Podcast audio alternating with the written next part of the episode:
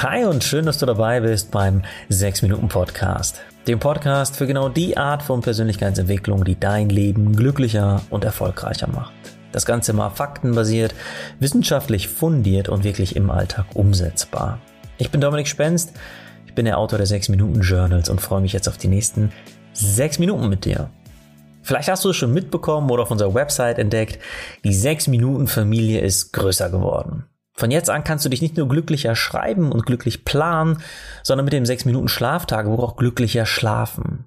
Denn guter Schlaf ist nicht nur der am meisten unterschätzte Faktor für Gesundheit und Zufriedenheit überhaupt, er ist sogar deutlich wichtiger als Ernährung oder Sport. Und warum genau das so ist, kannst du genauer im 6 Minuten Schlaftagebuch nachlesen. Heute und in den nächsten Monaten erzähle ich dir immer wieder spannende Praxistipps daraus, die mein Team und mich während der Arbeit dazu echt umgehauen haben. In der heutigen Folge geht es um eine Substanz, die ich persönlich zweimal am Tag in vollen Zügen genieße, nämlich Koffein.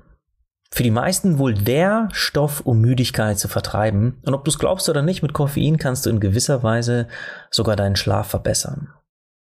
Aber fangen wir erstmal mit einem kleinen Gedankenspiel an. Stelle vor, du gehst in einen Raum und möchtest dich hinsetzen. Aber dann kommt jemand angeflitzt, rammt dich weg und setzt sich auf deinen Stuhl. Also machst du dich auf zum nächsten ganz friedlich, aber da wirst du wieder weggeschubst. Und egal, wo du dich hinsetzen willst, jemand anderes ist immer schneller als du. Klingt so ein bisschen wie ein gemeiner Albtraum, ich weiß. So ungefähr kannst du dir aber das vorstellen, was in deinem Gehirn passiert, wenn du Koffein zu dir nimmst. Koffein ist die flinke Kollegin, die anderen immer den Platz wegnimmt. Dieser Platz ist aber eigentlich für dein körpereigenes Molekül Adenosin vorgesehen. Adenosin sammelt sich über den Tag verteilt an den dafür vorgesehenen Plätzen in deinem Gehirn an und je mehr und mehr Adenosin sich im Laufe des Tages ansammelt, desto müder und müder wirst du zum Ende des Tages.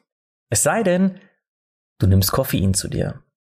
Das stürzt sich nämlich dann auf diese Plätze und dein Adenosin muss dann brav im Gehirn abwarten, bis das Koffein die besetzten Rezeptoren wieder freigibt.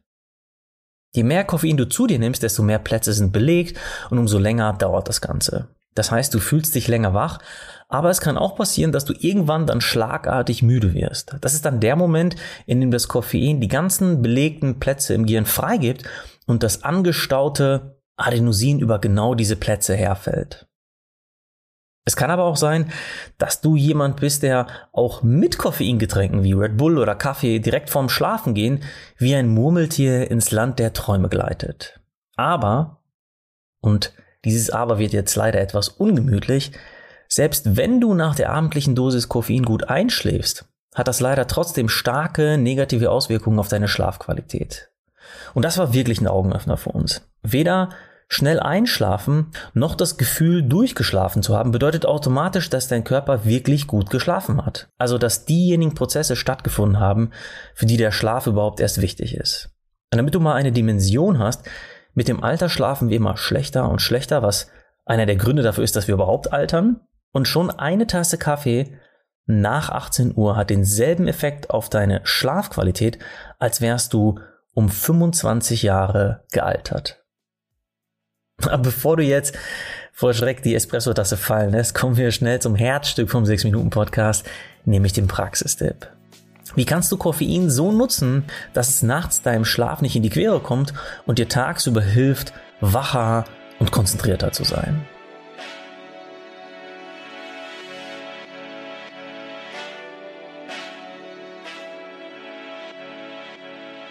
Kurz gesagt, Dosierung und Timing ist alles. Okay, widmen wir uns zuerst dem Timing.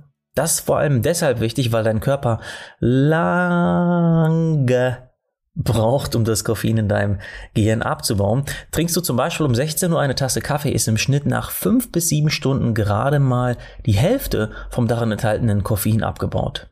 Dabei spricht man auch von der Halbwertzeit des Koffeins und das bedeutet also fünf bis sieben Stunden später, also mindestens 21 Uhr, vielleicht aber sogar bis 23 Uhr, ist dann noch die Hälfte des Koffeins in deinem Gehirn aktiv. Und deshalb ist natürlich auch die Dosierung wichtig, denn trinkst du zum Beispiel um 16 Uhr einen doppelten Espresso, dann ist das quasi nichts anderes, als würdest du zwischen 21 und 23 Uhr einen vollen Espresso trinken. Und weil nach etwa fünf bis sieben Stunden immer noch diese 50 Prozent des Koffeins wirken, empfehlen führende Schlafexperten wie zum Beispiel Dr. Matthew Walker den größtmöglichen Abstand zwischen deinen Koffeinzeiten und deinen Schlafzeiten zu bringen. Spätestens acht bis zehn Stunden bevor du normalerweise ins Bett gehst, solltest du also wirklich kein Koffein mehr zu dir nehmen. Dann ist zwar immer noch ein bisschen Koffein in deinem Gehirn aktiv, aber so wenig, dass es deinen Schlaf nicht mehr messbar beeinflusst. Und das gilt leider auch für Cola, Energy Drinks, Mate, sogar Halbbildter-Schokolade, grünen Tee und ja, leider auch für schwarzen Tee. Im 6 Minuten Schlaftagebuch habe ich auch kleinteilige ausklamüsert, wovon du genau wie viel Gramm du zu dir nehmen kannst. Aber bleiben wir für heute bei der Faustformel, dass du mit zwei Tassen Kaffee zur richtigen Zeit nichts falsch machst. Und ich weiß, das mag einschränkend klingen, aber mir hilft der Gedanke, dass ich auf nichts verzichten muss, sondern durch das richtige Timing einfach noch was dazu bekomme, und zwar guten Schlaf. Und um dann nach einer traumhaften Nacht auch einen traumhaften Start in den Tag hinzulegen, gibt es noch einen grandiosen Koffeintipp hinterher. Und zwar trink deinen ersten koffeinhaltigen Wachmacher erst 90 Minuten nach dem Aufstehen. Dein Körper wird morgens innerhalb der ersten 60 bis 90 Minuten mit einer gesunden, körpereigenen Cortisolausschüttung auf Touren gebracht und ja sozusagen selbst geweckt und dieser Vorgang sollte nicht von Koffein gestört werden. Deshalb konnten Studien zeigen, dass Menschen, die Koffein frühestens 90 Minuten nach dem Aufwachen zu sich nehmen, besser gelaunt sind und vor allem am Nachmittag deutlich mehr Energie haben. Also nur kurz zusammengefasst. Tipp 1. Wenn das Timing stimmt und du nicht mehr als zwei Tassen am Tag trinkst, dann kann Kaffee sogar sehr gesund sein, denn die Kaffeebohne ist eine reiche Quelle von Antioxidanten, die für unsere Zellgesundheit eine wahre Wohltat sind. Koffein wird gerne verteufelt, aber die Dosis und das Timing macht das Gift. Tipp 2, wenn du tagsüber maximal vom Koffeinkick profitieren möchtest, dann trink deinen Wachmacher frühestens 90 Minuten nach dem Aufstehen. Und Tipp 3, wenn du dich jünger, schöner, fitter und gesünder schlafen willst, dann greif in den letzten acht Stunden vorm Schlafen lieber zum wohltemperierten Kamillentee. Ja, das war der 6-Minuten-Podcast für heute. Ich gehe mir jetzt mal einen Kaffee holen. Elf Stunden bis zur Schlafenszeit habe ich noch. Und wenn du gerade eine Kaffeepause machst, dann ist doch jetzt die perfekte Zeit, um diesen Podcast mit einer ehrlichen Bewertung zu unterstützen. In diesem Sinne danke an dich und bis nächsten Mittwoch, wenn es wieder heißt, hör dich glücklich.